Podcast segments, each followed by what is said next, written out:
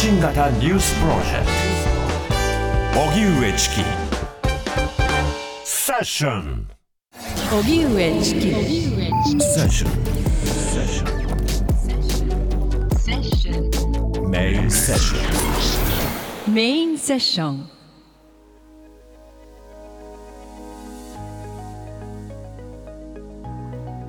社会をこれからどう設計していくか日本の不登校およそ30万人。フランスの手厚い子ども支援からその解消の一歩を考える。これからの社会をリスナーの皆さんと共に考えていくシリーズ「社会をこれからどう設計していくか」この企画はみんながみんなを支える社会を目指し企業や NPO 行政国際機関などとともに国内外さまざまな社会課題の解決に取り組む日本財団とのコラボレーションでお送りしています。文部科学省の2022年度の調査によりますと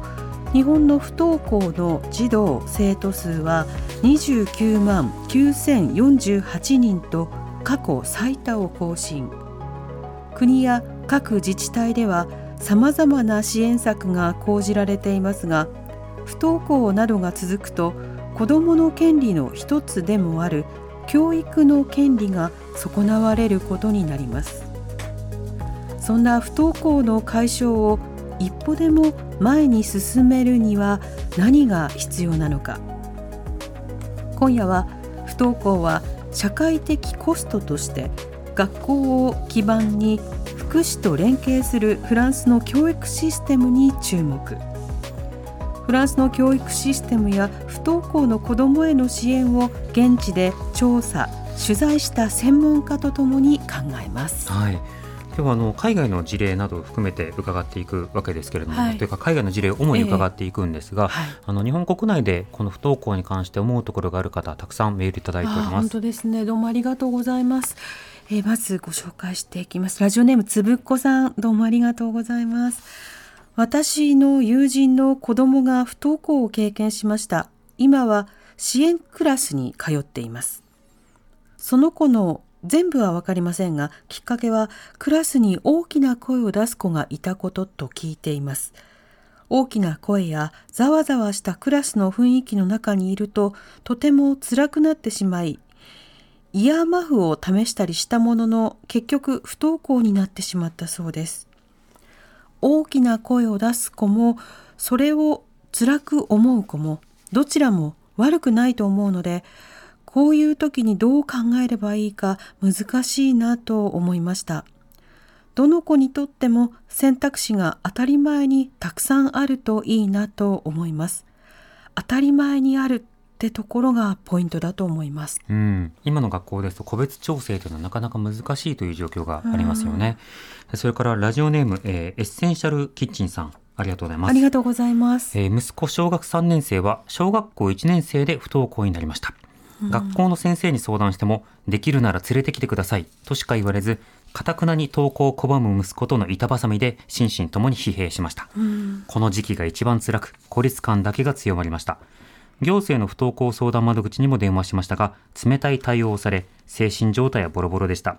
その後、民間のフリースクールをネット検索で見つけ、校長と話したことで、ようやく支援者を得ることができました。はい同じような子供が他に、他にもいること、学校以外にも学ぶ場所があることを知ったのです。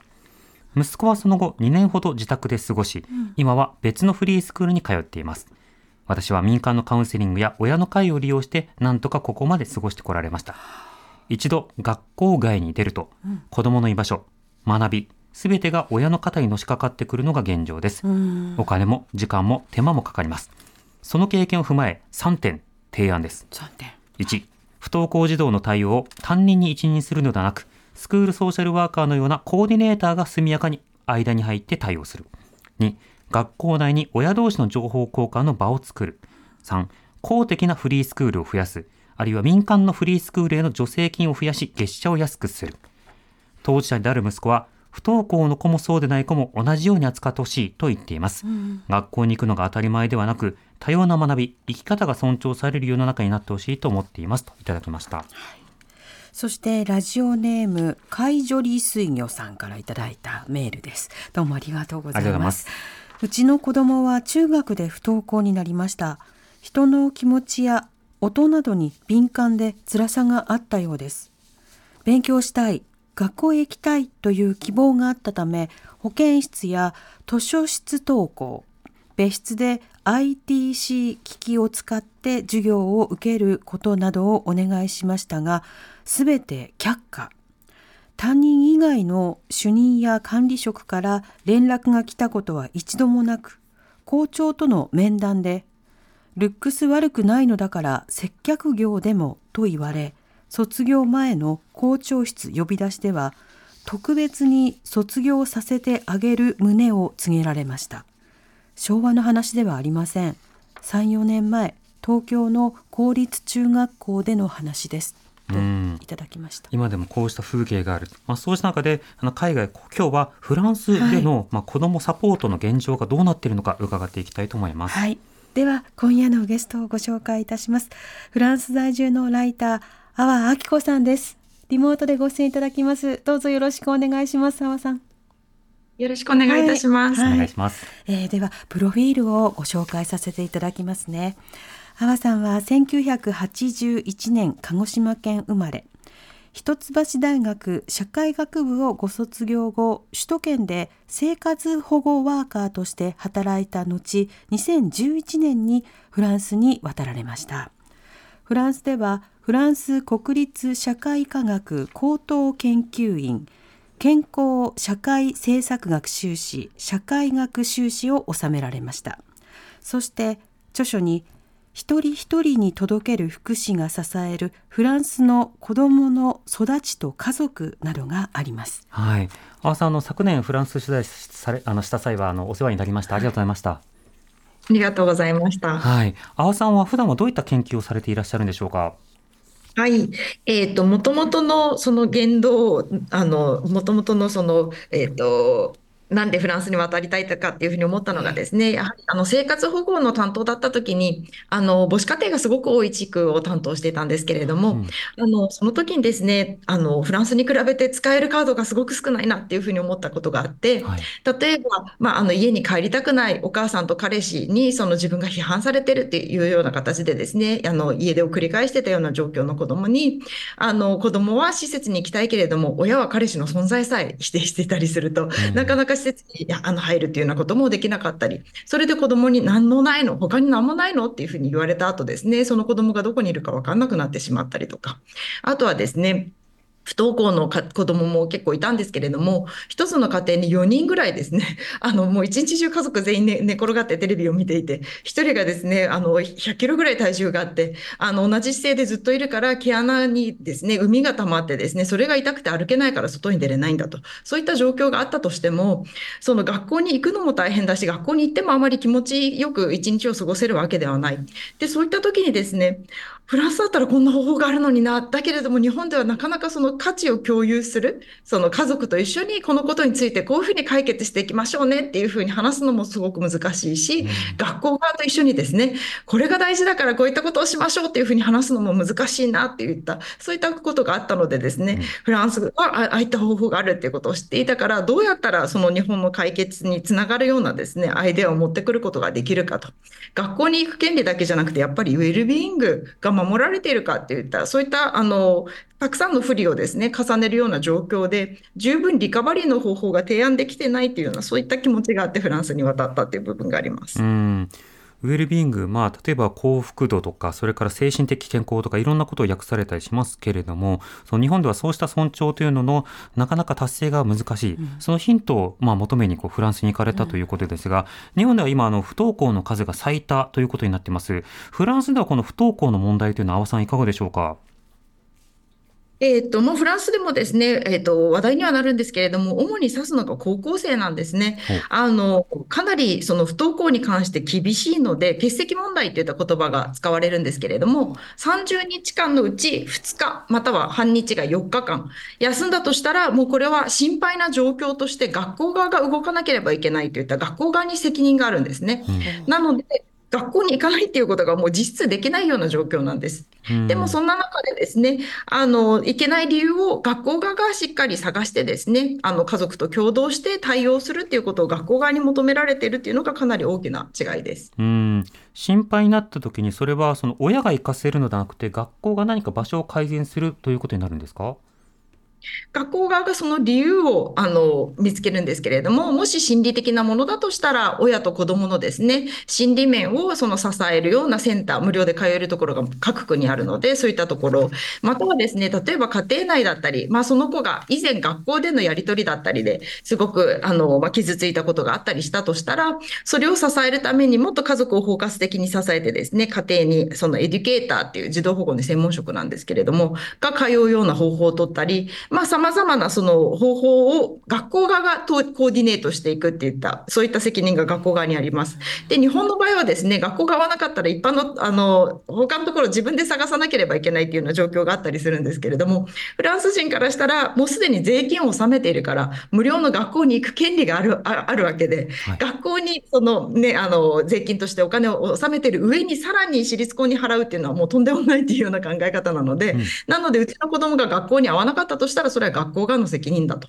そういった形の考え方になります。なので、私立体にはあるんですけど、認可されているところが大半で、認可しているところの教員の、あの、教員のお給料は国が払ってるので、なので、えっと、家庭の負担はすごく少ないです。うんそれとその代替となるような学校というのもあの家庭負担は少なくそしてそこはまあ公費が支払われた方々が働いているプロフェッショナルがいるということですか？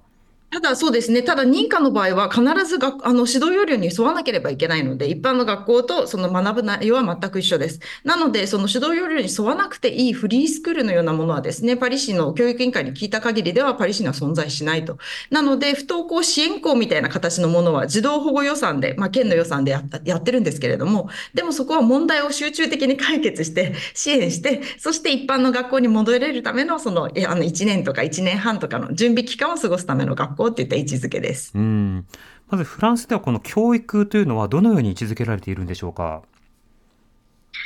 教育というのは、まずその平等っていうの、自由平等博愛っていうのを掲げてるので、なので、その平等が、えっと、まあ、重視されなければいけない。そして、その学校というのがですね、その勉強だけではなくって、勉強っていうのは scolaire って訳すんですけれども、 éducation は、の教育は社会の中で生きるって意味なんですね。なので、特にフランスの教育省のホームページに書いてあるのは、責任ある市民を育てるのが教育だと。そういうふうに言ってるので、なのでですね、その学校に行く意味っていうのを、あの、どういうふうに答えますかっていうふうに教育省の人にあの聞いたところですね、聡明で自由を得た市民になるためっていうふうに私だったら言いますと。で、どういう意味かというとですね、影響やプレッシャーに負けることなく自分で情報収集して決断をすることができて初めて自由で、そして自由でいて初めて市民としてですね、この社会の中で自分でができることを考えることができるからだっていうふうに言っていて、なのでそういった、あの、何何が目的なのかっていったことをですね、子供に伝えているなというふうに感じます。うん先ほどあの例えばその学校に何日間かあの来れない場合にその段階でその心配として判断してあの学校側がプランとか介入を検討するって話ありましたよね。で実際フランスにあの私が伺った際にあの阿波さんその他の方々から虐待の文脈でもやはり心配の段階から介入するとで相談会から家族をこうサポートするというようなことを伺ったんですがこの心配という段階というのはそもそもどういったものなんでしょうか？はい、あのパリ市のホームページに書いてあるのはですね、顔色が悪いとか無口だとか、いつもと遊ぶお友達と遊ばなかったとか、そういった一覧が書いてあるんですね。で、こういったことがあったとしたら、その特に複数あった場合ですね、あの痩せたとか太ったとかそういったことも書いてあるんですけれども、あったとしたら必ず連絡してくださいと。心配かどうか判断するのはあなたではありませんと。県各県に必ず心配な情報を統括部署っていうのがあるんですね。児童相談所とは全く別にあるんですけど、うんでもそこが心配かどうかを判断するので、だからあなたは連絡だけすればいいんですっていうような言い方をしてるんです。で、しかもですね、その、だからまあ証拠がいらないし、自分の感覚でいいし、そしてまあこ校長とかの許可を得たりする必要も全くなくて、一市民としてそれはしなければいけない義務があるんですよ。なので何かあった時に、あ、私もよく泣き声聞いてたわとか、最近よく泣くなと思ってたわとか、リストカットの跡が確かにあったとかなったとしたら、刑事訴追される可能可能性さえあるんですね。なので、あの、すべての市民は心配だと思ったら連絡しなければいけない。で、そこから先もですね、心配から入るので、虐待疑惑に比べて、心配があるから集中的な支援といった形でですね、こんなことでお子さんで心配だっていうような情報が入ったんですって、お子さんには安心して成長してほしいですよねっていった形で、ソーシャルワーカーとしても入っていきやすいですね。うん。その、虐はい待疑惑、誰も言われたくないですもんね。はい、虐待に行くまで、あるいは30日以上の不登校に行くまで、その前の段階でその心配として介入するとなったときに、この介入、まあ、例えば虐待とか不登校とかの場合、どのように各家庭に対して、あるいは子供に対して、誰が入っていくんですか？えっと、まずは学校の看護師さん、そして心理師さん、そしてソーシャルワーカーさんが中心になります。で、えっと、パリ市の場合はですね、あの一つのオンラインのプラットフォーム上で、まあ、公務員の人だったら検索をするとですね、どこにつながってるかっていうのが一覧が出るんですよ。なので、住宅ソーシャルワーカーの誰々がこの家庭を担当してるよとか、福祉事務所は誰が担当してるよとか。なので、あの子供のことでこういったことが気がかりだから、よりよく家族をね、しっかりサポートできるように、あの連携しようと思いますっていうふうに家族の了解を得た上で、もうそのその日のうちから連携することができるんですね。そしたらさまざまな情報を組み合わせて、そしたらじゃあ、あの福祉事務所の人が、じゃあもうちょっとかあのお母さんとよく会ってですね、悩み事がないか聞いてみますねとか、そういった形で動き始めます。でもそれでもやっぱりその子供が、えっと、最初の2日でですね、そういった包括的な支援を始めなければいけないんですけれども、もしそれから先ですね、5日、月全部で合計して5日を超えてしまうと、もう完全に心配な状況っていったことで、児童保護が対応することになります。うん。その児童保護の対応というのはどういうふうになるんでしょうか？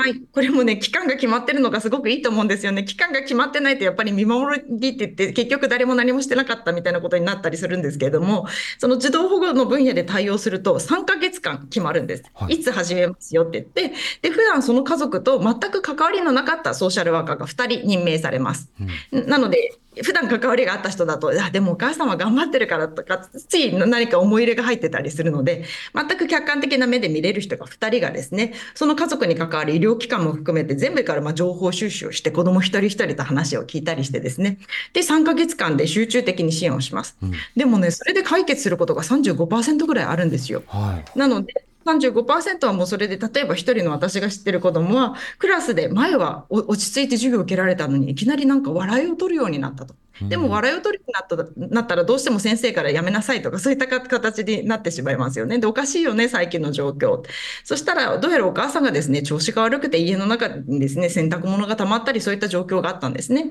なので、家事育児をあの手伝うようなヘルパーさんが入って、そしてお母さんの通院に同行する人が入って、そしたらですね、お母さんが状況が落ち着いて、そしたら子供もすごくあの安心して学校に通えるようになったんですね。なので、その場場合はもう3ヶ月以内で、その子供の場合は終了しました。はあなので、そういった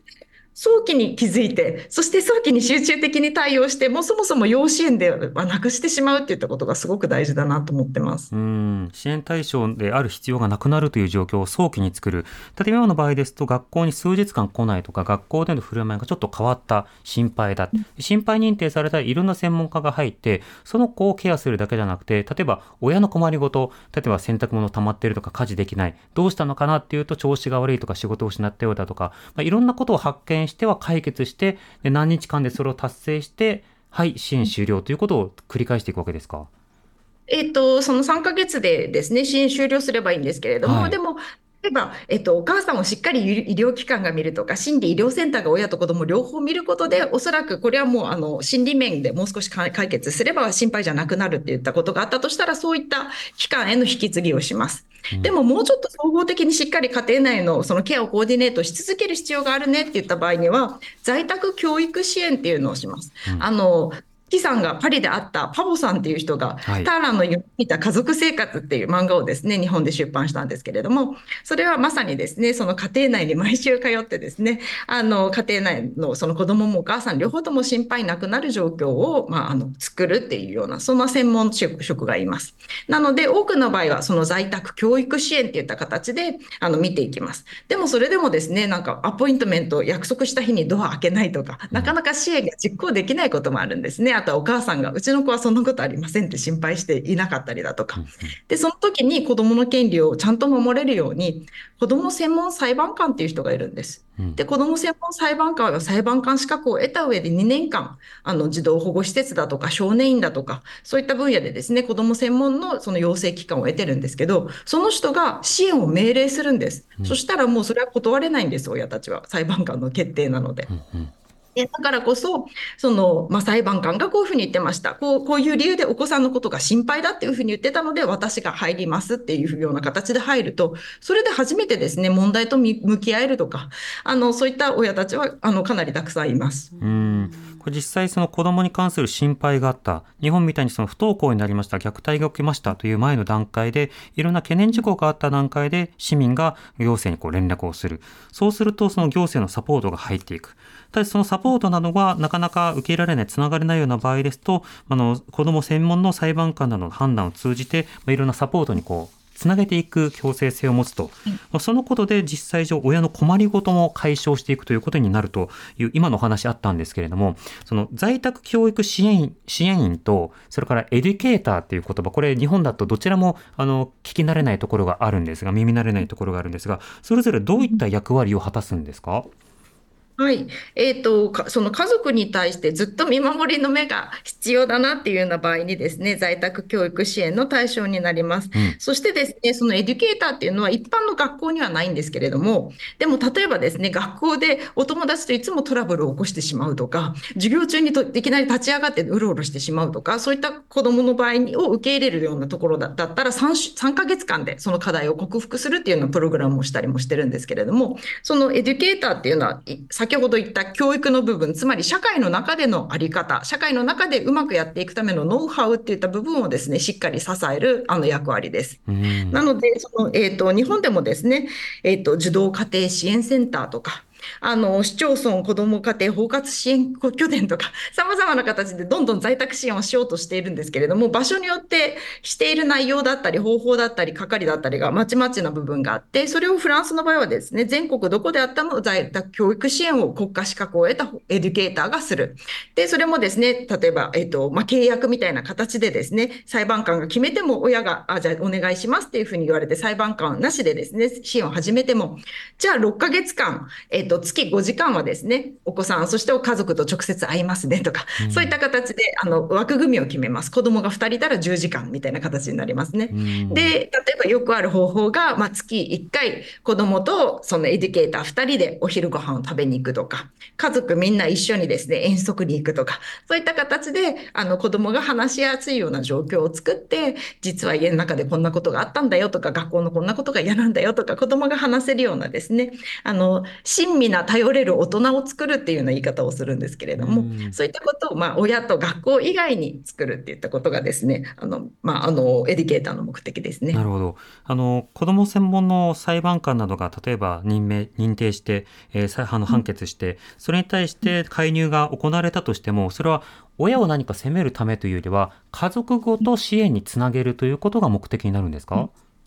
そうです。えっと、その親も子供にはよりよく成長してほしいってみんな思ってるので、はい。なので、えっと、そこの部分ではままず対立はしないんですね。だけれども、親自身が例えば夫婦の間ですごい喧嘩をしてるとか、そんなのなかなかいいあのすぐには解決しないんですけれども、でもほっといたらなかなかそのカップルカウンセリングとかいろんな方法があってもなかなかいかないかもしれない。だけどその枠組みの中で子供のことが今こういった状況で心配です。そのためには両親が家の中で怒鳴り合ってるような状況では子供の心配な状況は変わりませんよって子供によりよく成長してほしいですよね。そしたらこういった方法をししましょうって言ったそういったあのもっと枠組みをですねしっかり設けることができるっていったことがメリットですね。うん、なるほど。これがあの学校にもし来れなくなったあの生徒がいた場合や、あるいはその心配が見られるような生徒に対しては、その親も含めて介入するという話を伺いました。では、学校はそもそも授業料、あの、これフランス授業料無料というふうに聞いたりしますけれども、学校の位置づけ、えこうしたその無料の意味合い、このあたりについてはどうでしょうか？えーと、自由平等博愛と言っているからにはですね、平等なので、その無料っていうのがまあ当然というような感じで考えられています。はいそしてですね、あの、世界人権条約の中に、あの、フランスの場合は、まあ、26条が教育についてなんですけれども、それぞれの目指すものに合わせて平等にですね、開かれてなければいけないと、高等教育についてもですね、大学、大学院、専門学校が無料ということについてです。日本語訳だとですね、能力に応じて全ての人に等しく解放されてと。なので、まあ、能力に応じてって言った部分がちょっと引っかかるんですけれども、でもまあ言ってることはですね、すべての人に等しく解放されてっていうふうに言ってるので、あの、書かれてる内容は一緒なんですけれども、でもフランスの場合はですね、そのじあの平等って言ったことをあのかその掲げてるからには、まあ、誰もが通えなければいけないっていうのは位置づけです。うん、阿波さん、あの、それは高校も大学も無料なんですか？大学も大学院も専門学校もですね。うん、なるほど。そういったようなところにこう入って、で、それぞれが学びたいことを学ぶ状況を作るのが教育だというふうにフランスでは決めてるんですか？そうですね、あの責任ある市民を育てるためには、それぞれの力を生かしてもらうっていうような考え方です。うーん、なるほど。この例えばそのお金がない方、ある方いらっしゃったりしますよね。あのそうしたようなその方々でも、あの特に、えーまあ、お金いらないということであれば無償で教育を受けられる。日本だとその無償教育に例えば給食費は含まれてないぞみたいな話があったりするんですが、その点などは阿波さんどうでしょうか？給食とか学童保育はあの収入に応じてなんですよね。なので、あの収入がなかったとしたら、そのはは自己負担分はないというような形になります。うんで、かつですね、例えばコンセルバトワールとか日本でも聞く機会あると思うんですけれども、それも収入に応じてなので、なので家庭環境に関係なく、例えばバイオリンが習いたかったらバイオリンを習うことができる。そういったか状況を用意しています。でもそれがすごく私は大事なことだというふうに感じていて、で、例えばですね、その施設出身の子供がなかなか、あの、まあ、教育をう受け続けたくても受けられないというようなことがに日本に私がいた時にあったりしたんですけれども、フランスで学会とかに登場してくるような施設出身の子どもは海外留学をした上に弁護士になって、そしていろんな国のですね、比較をした上でですね、自分がこういう経験をしたけれども、こういった部分が足りなかったんじゃないかっていったことを主張したりだとか、うん。あとはですね、あの、私の本にも登場する男の子はものすごく、まあ、暴力的な環境で育て、育って荒れていったんですけれども、ある時病院にかかった時に、あの、お医者さんが、僕も施設、あその、施設出身だったよ。で、えっと、その、っていうふうに言ってくれたことでですね、あ自分とし同じような出身で、こんなに立派な大人になってる人がいるんだっていうふうに思えたことが、やっぱり子供たちにとっては力になったとか。あと、私自身、日本で生活保護ワーカーワーカーをした後にですね、うつ病になっていたんです。あの、思うような、やっぱり仕事ができ、できているというふうに感じられなくて。うんでも、その、ま最初はフランスに来て、まあ、施設を見たりとか、それまでもしてたんですけれども、でも無料だったら大学院に行ってみようかなと 思って、あの、通えた部分があるし、あとですね、自分の今子供がいるんですけれども、この子が、まあ私がすごく貧乏になったとしても大学院に行ったりすることができるって分かってるからこそ、今フリーランスというような状況で、まあ経済的に安定してなくてもですね、やりたいことができているっていうような、そういった部分もあるので、すごくなんかその文化的な豊かさとか、人が力を発揮するとか、そういったことにつながっていくんじゃないかなって思ってますう。んまあ今日本でもね、例えば乗馬、ゴルフなどお金のある人しかできず、一方でそのお金がない人の趣味としてはこうみたいな、あの、そういった分かれというのがあったりしますけれども、それらを教育というより広い枠組みで支援しているという話、今、阿波さんから伺いました。ではその、ベーシックでその通う学校なんですけれども、この学校の運営のされ方、つまりその無償で通えるその学校には、どういったふうに予算が割かれていて、どんな人が働いていて、どんな人が子供に関わるようになってるんでしょうか？はい。えっと、一その学校がですね、大体1クラス25人です。で、パリの最近の傾向だと、その、えっと、課題が多いような地域だと10人学級にしたりしているので、なので私が調査しているようなところで、まあ子供がですね、学校でちょっと勉強に遅れがちだったら、転校してですね、10人学級のところに入ったりすることで、やっと自分の場所だと思えたっていうような子供たちがいたりして、なので、まあ、しまず少人数であるということと、あと課題が大きいところの方がですね、あの、例えば低所得者層が多いとか、移民が多いとか、あの、公営住宅が多いところは優先校っていう指定指定があるんですけれども、そこだとお給料が20%高いんですね。先生のとか大人のですか？そうですそうです。はい、働く人たち。で、特別優先校で50%高いんですね。で、かつ日本みたいな移動の制度がないので、私はこの学校で20年教えてるみたいな、すごくですね、あの、誇りを持ってやっているような人たちがいて、まあ私の調査先がそういった地域が多いからっていうのもあるんですけれども、でもすごく、あの、ここの地域の子どもたちにとって、あの、自慢の学校にしたいみたいな、そういった一体感はすごく感じます。うんで、あとですね、日本だと学校の先生の負担がすごく多いっていうことが言われてるんですけれども、それはすごく役割分担されていて、そもそもその欠席のことだとか、あの、子供の学校での、まあ、態度、授業中の態度だったり、お友達との関係性だったり、そういったことは中学校の場合は教育相談員とか、あとですね、その、すごく、まあ、えっと、優先校とかだと、仲裁専門家っていう、喧嘩だとか、恋愛恋愛関係のトラブルだとか、そういうのの専門職の人がいたりだとか、せ専門職がいます。で仲裁専門家。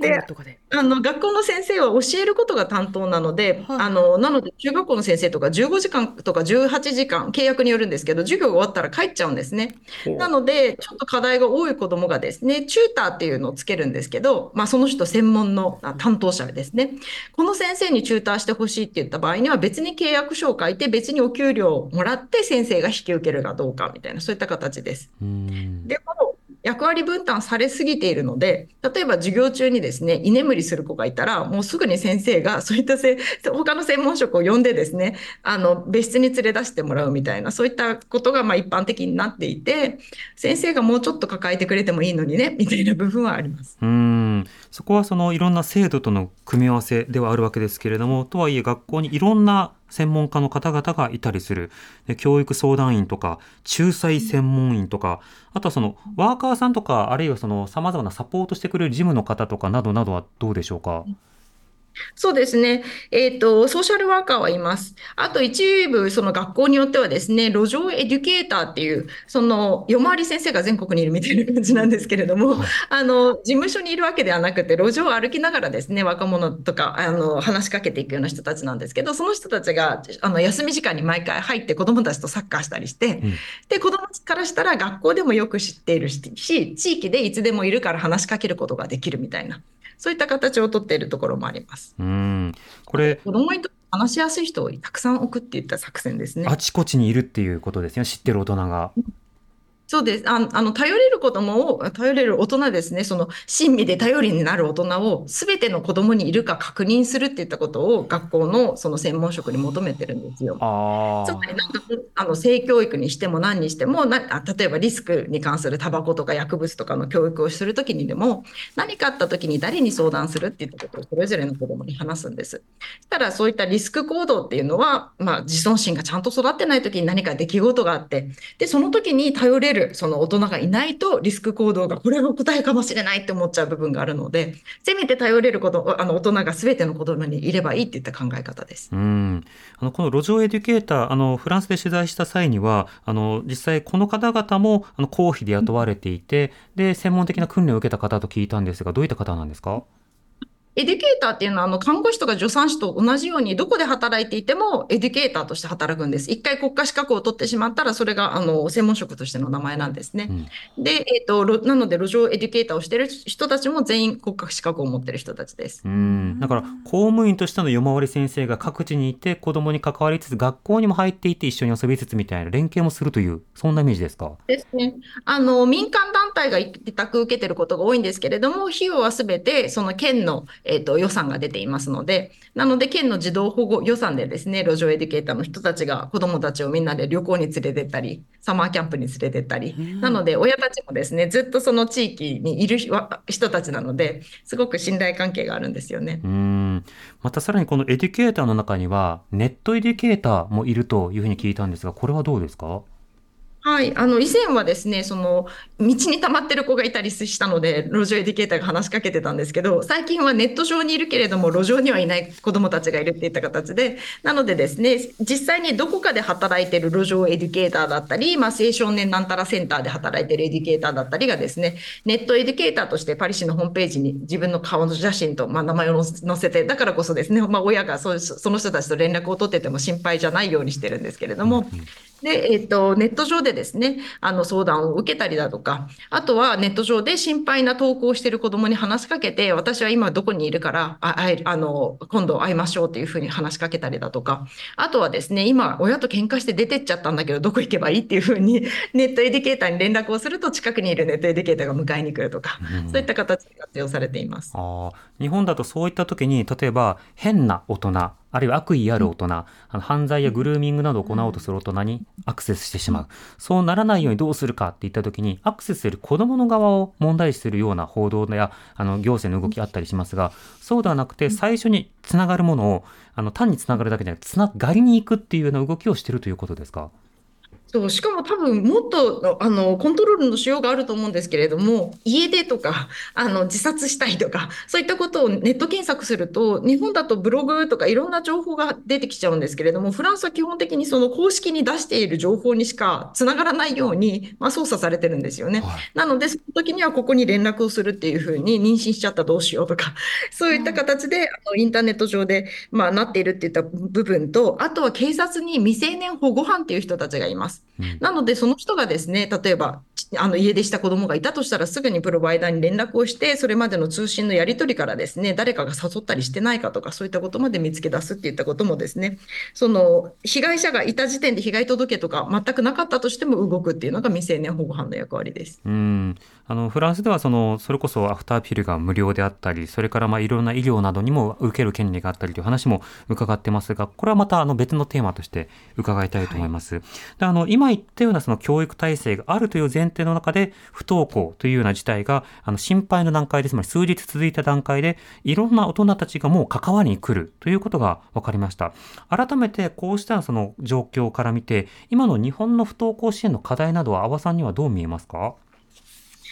そうですね。それこそやっぱり子供があの自分の話を聞いてもらえる人にたくさん会えたらいいだろうなっていうふうに思うんですね。そのフランスの不登校支援校とかに行くと、その何をする、何をする場所ですかって、ここではなんか例えば勉強追いついたりするのが大事なんですかっていうふうに聞くと、もうここに来た子供たちが十分ですね、拍手された経験とか、いい成績が取れた経験とか、親といい時間が過ごせた経験とか、そういったことをするっていうのがすごく大事なんですよと。なので、自分、だからこそですね、自分たちが、まあ、自信を持って、元のところに戻っていくっていったことになると思うんですけれども、でもエデュケーターたちがよく親たちに言うのがですね、愛した、あ挨拶をしたことでは育てたことになりませんと。をやってるか？勉強やってるかみたいな、そんなんでは勉強して、あの、自分が育てたことにはなりません。で、えっ、と、愛そのものは存在しないんです。愛の証拠しか存在しません。なので、愛の証拠を積み重ねてくださいっていうふうに言うんですね。なので、その、まず親自身にそういったは話しかけをするような、まあ、エデュケーターみたいな役割っていうのもあまりいないですし、で、子供自身が話したいときに、子供自身が選び取れる家、チキさんも訪問したティーンエイジャーの家とか、うん親の同意も必要なく、健康保険証も必要なく、匿名でも心理的なあの相談、心理師さんに相談をしに行ったりすることができる場所とかもあるんですね。うんそういったところがですね、日本でユース保健室とか広がりつつありますけれども、子どもが選び取れる福祉、子どもが話せる、あ安心しできる大人をしっかり専門職としてですね、あの用意するってことが大事なんじゃないかなって思ってます。うん、学校に来ないという状態になったとしてその時の困りごととか、まあ、それからその子の特性というのは異なる。それぞれに対していろんなオプションからこう介入していきながら、寄り添いそしてまた学校の通級がベースではあるけれども通うように通えるよう通えるようにできる。なおかつプラス大人親などの支援もしつつ大人の育てるということもしつつというこういった方針になってるんですか？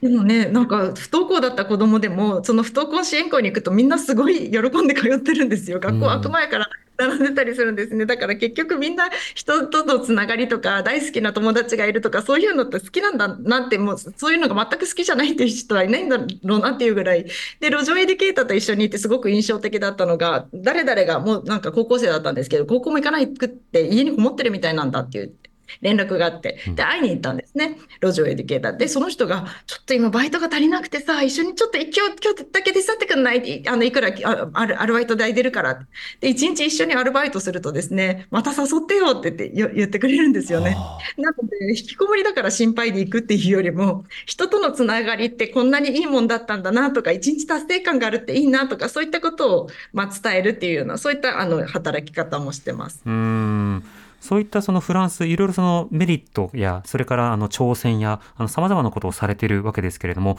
あの阿波さんから見てフランスのそういった状況の課題点というのはどう見えますか、うん、あの結局、その無料で専門学校とかに行ったりして、例えば調理師資格を取ったからといって、例えば三つ星レストランですぐ採用されるかとか、あのデザイナーの資格を取ったところでシャネルで採用されるかっていうと、やっぱりすごく不平等があったりするわけなんですね。うん。なので、結構その20歳前後ぐらいでですね、資格を2、3個持ってるんだけれども、ま、満足いってないっていうような状況でですね、何か 物を壊したりだとか、そういったことがあったりするので、なので、その、この社会自体が、まあ、不平等な状況っていうのを解決しないことにはですね、その子供たちのが、その希望を持って育つってことが難しいよと。なので、その先ほどのターラの夢見た家族生活っていう本をですね、エデュケーターのパポさんが書いたのは、子供に頑張れば絶対に未来が開けるっていうふうに心の底から言えない自分が嫌だったから、だから漫画といった形でですね、子供を支えるっていうことがすごく大事なんだっていったことを世の中に伝えることが自分の役割なんじゃないかと思ったと。で、漫画家になったっていうふうに言っていて、まあそ、その部分の葛藤だったり、まあ、あの、不平等っていうのはまあ存在し続けているっていうのは大きな課題ですね。うん成長の手伝いをしたとしても成長した先の社会に課題があるっていう矛盾がまず一つあるということですよね。でそれからあの今言ったようなその教育というのは例えばその移民の方々なども受けることはできるんですか？はい。あの、フランスの国土に入った日日からですね、フランス人の未成年と全く同じ資格があるので、はい。あの受けることができます。で、ただですね、そのことについてもかなり今ひ批判されているのはですね、あの、難民の子供たちっていうのはすごく悪さをしたりしないんですよ。もう一生懸命勉強して、一生懸命成功しようとするんですね。なので、施設の間で奪い合いになって、まあ、あの、虐待とかすごいひどい経験をした人より、子供よりも扱いやすいからといったことで。で、なのでね、今、難民の子供たちをかなりその地方にですね、まとめて、そしてエデュケーターの数も新人師の数も少ないような状況で、あの、別にわ分けてしまってるっていったことで、まあ、不平等な扱いなんだっていったことでですね、あの、かなり批判されています。なるほど。じゃあ人為的な運用面であるとか、その成長後の社会のあり方、そうしたところに課題はあるということになるわけですね。まあ、こういったようなその事例であるとか取り組みというものを、まあ、各国ではどうしているのかということを学びながら、日本ではじゃあどうしていこうか、そのことを考えていきたいなと思います。今夜はフランス在住のライター阿波明子さんにお話を伺いました阿波さんまたどうぞよろしくお願いいたしますありがとうございました今夜あり。がとうございましたした。四季荻上ヒロミ南部発信型ニュースプロジェクト。セッション